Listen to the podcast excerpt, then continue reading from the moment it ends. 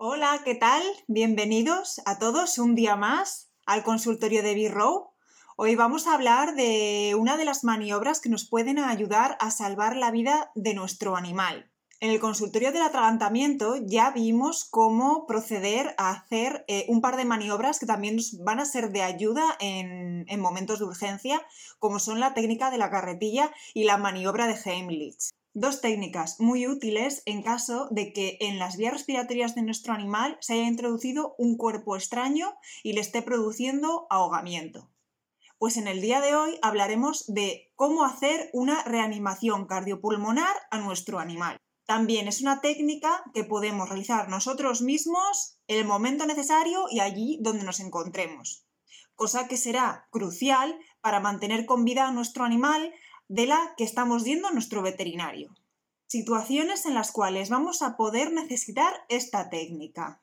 Pues obviamente van a ser situaciones que acaben con una parada cardiorrespiratoria en nuestro animal, como puede ser un atropello, una caída de cierta altura desde un balcón, una ventana, traumatismo cráneoencefálico, un atragantamiento de larga duración en el cual hayamos tardado bastante tiempo en eliminar el cuerpo extraño que está produciendo el ahogamiento en nuestro animal, si muerden algún cable y se electrocutan, intoxicados por humo en un incendio, un golpe de calor y un ahogamiento en el mar o en un río, de manera que la vía respiratoria se haya llenado de, agua, de líquido. Para empezar, vamos a repasar el ABC de los primeros auxilios. La A de airway, que es la vía aérea, la B de breathing, que es la respiración, y la C de circulation, que es la circulación sanguínea. En cuanto a la vía aérea, debemos explorar muy bien la boca para eliminar cualquier cosa que vaya a impedir una buena circulación del aire hacia los pulmones.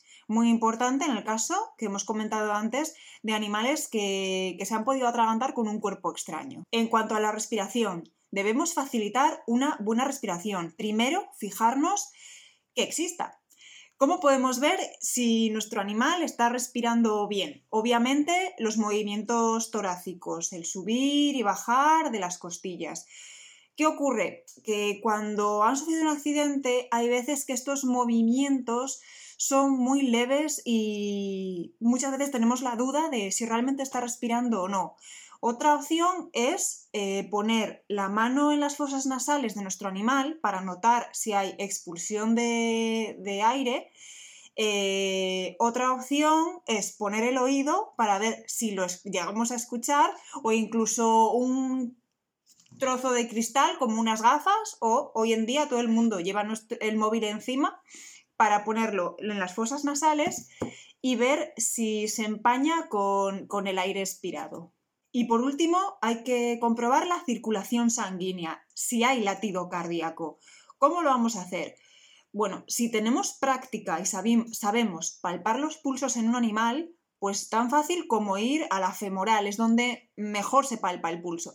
Pero sí que es verdad que al igual que eh, con la respiración en animales accidentados, eh, los latidos pueden verse también un poquito disminuidos y, difíciles de explorar con lo cual tendríamos que ir directamente a palpar el corazón. La zona cardíaca, eh, la zona de predicción del corazón se halla justo detrás del codo. Luego, cuando tenga a mi modelo perro uno conmigo, os enseñaré exactamente dónde colocar la mano para palpar los latidos del corazón.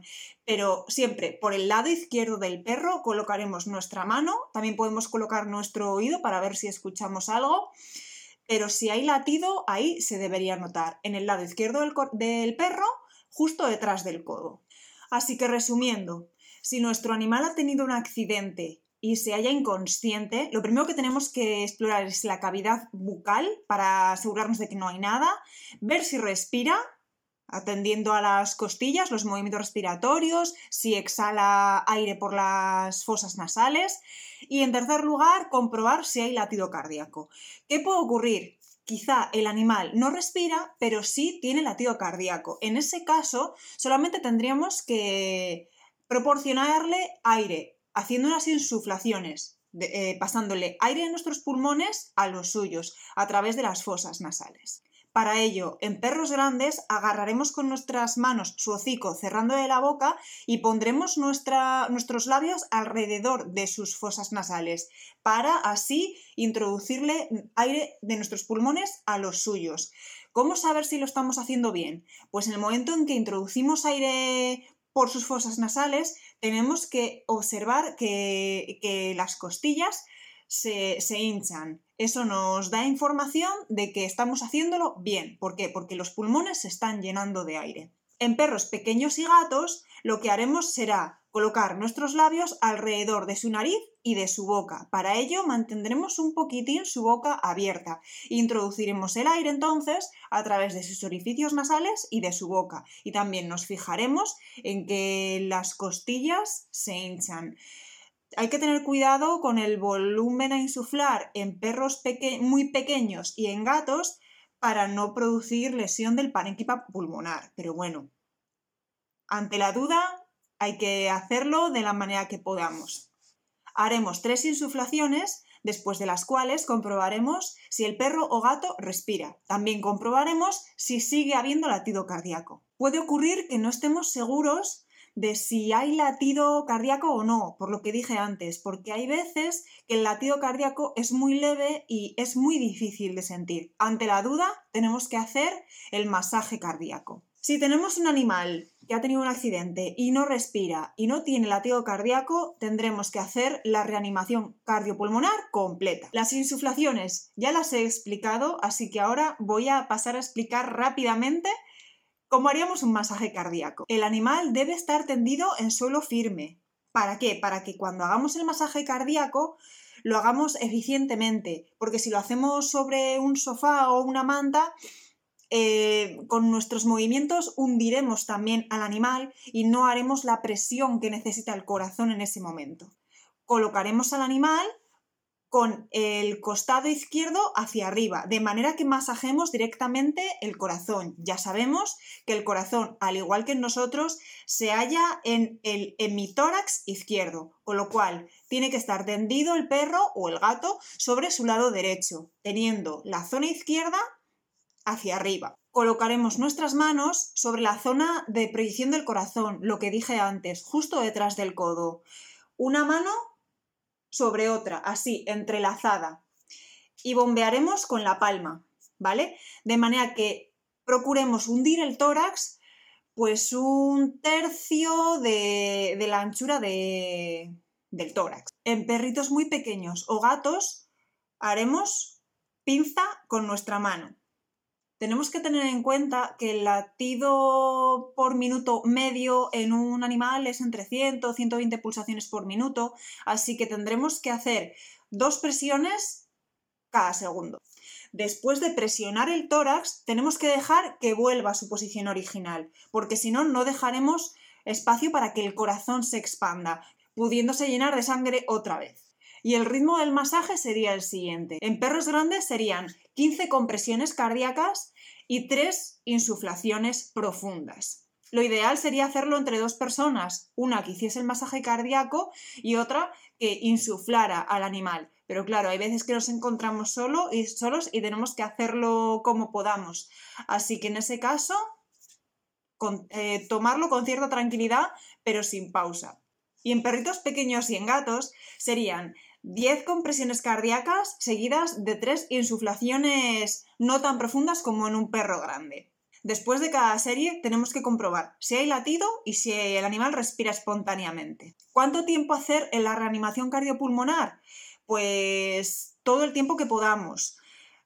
El mínimo hasta llegar a un veterinario, donde puedan continuar ellos mismos con la reanimación cardiopulmonar, con la intubación del animal si es que todavía no respira por sí mismo para introducirle oxígeno directamente en el pulmón. Y lo dicho, si hay más de una persona en el momento del accidente para hacer la reanimación cardiopulmonar, es importante que os turnéis. ¿Por qué? Porque es una maniobra muy cansada. Estamos insuflando parte de nuestro aire al, animal y haciendo unas compresiones pues bastante enérgicas y eso en pocos minutos agota. ¿Y qué ocurre? Que no hacemos ni insuflamos el mismo volumen de aire, ni ejercemos la misma presión que el animal, que el corazón del animal necesita para bombear la sangre al organismo y mantener con vida al animal. Y, si no lo hacemos debidamente, no, no, va a ser muy eficiente la reanimación cardiopulmonar. Si conseguimos que el corazón del animal lata por sí mismo y respire espontáneamente, igualmente debemos llevar al animal a un veterinario para que le explore y que se asegure de que la causa por la cual el animal acabó con parada cardiopulmonar eh, no dé más problemas.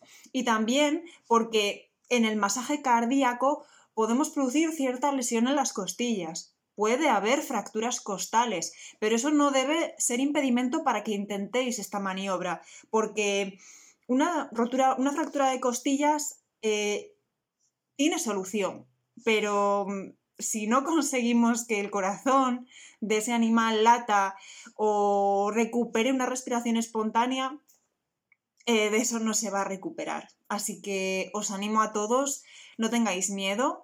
Eh, lo peor que puede pasar es que haya una fractura de costillas si hacéis la maniobra, pero si no hacéis la maniobra, el animal se va a morir probablemente.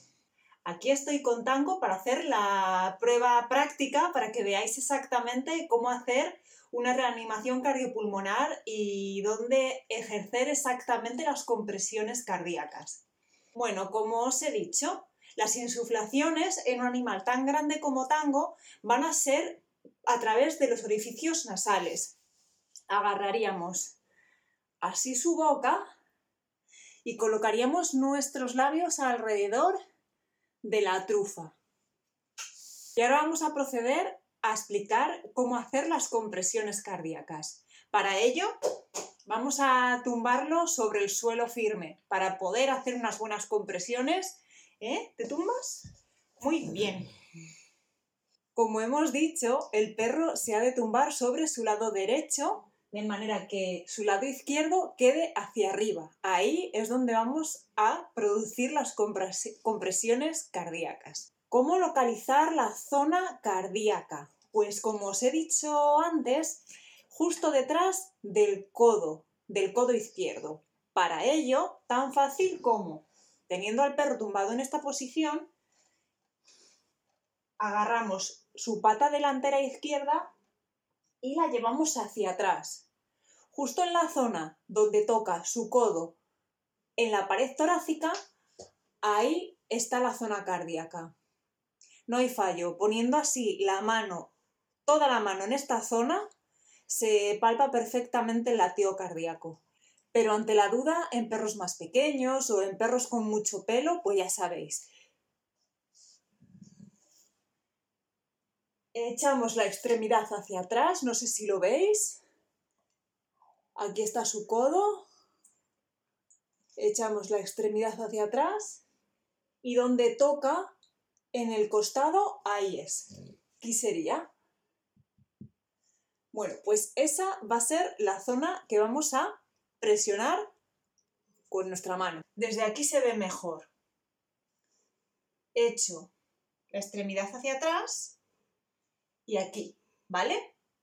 Bueno, pues yo me coloco detrás del perro, los codos siempre tienen que estar bloqueados y vamos a ejercer, a ejercer presión con nuestra espalda, no con los brazos, ¿vale? Como os he dicho antes, una mano sobre otra, entrelazada.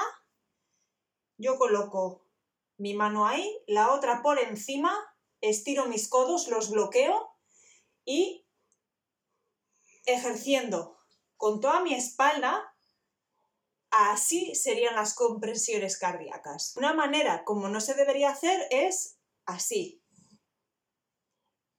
no, así no se hace. Codos bien bloqueados, una buena presión con todo nuestro cuerpo y recordar dejar otra vez que el tórax se expanda. ¿Por qué? Porque así permitimos que el corazón se llene de sangre que podemos seguir bombeando al resto del organismo, al pulmón, a los tejidos, para mantener al perro con vida el máximo tiempo posible. Pues como os dije, en un perro grande como tango serían 15 compresiones y 3 insuflaciones profundas. Acto seguido comprobaremos si nuestro perro respira, primero si tiene latido y si respira. ¿Veis los movimientos torácicos del perro, no? Ante la duda, colocamos algo en su nariz para ver la mano o el móvil para ver si hay exhalación de aire. Y en un perrito pequeño o en un gato, como os he dicho, los masajes cardíacos los haremos a modo de pinza con la mano en la misma zona, exactamente igual. Echamos hacia atrás la pata de nuestro gato y cuando contacte con el tórax, ahí es la zona donde tenemos que hacer las presiones. Y ya, así. Con el gato tendido en el suelo, obviamente, pero dudo que Pin se deje echar sobre su lado derecho. Igual, igual, igual que tenía Tango antes. Echado sobre su lado derecho y haciendo, haciendo las compresiones así, colocando nuestros dedos en la zona cardíaca. Así. y las insuflaciones ocupando su nariz y su boquita. Así. Bueno, espero que os haya resultado útil. No es tan difícil como parece, porque obviamente estos animales están en plenas facultades y no paran quietos. Pero bueno, como siempre os digo, en estos casos hay que procurar mantener la calma y, y hacer las cosas paso a paso. Y si es de camino al veterinario para que proceda a hacer lo que necesite el animal, mejor que mejor. Pero cuanto antes empecemos con estas maniobras, eh, más posibilidades tendrá el animal de, de sobrevivir a un accidente en caso de parada cardiorrespiratoria. Espero que no tengáis que recurrir nunca a este tipo de maniobras, pero si sucede el caso, ya sabéis cómo proceder. Nos vemos entonces en el próximo consultorio con más cosas de interés. Hasta luego.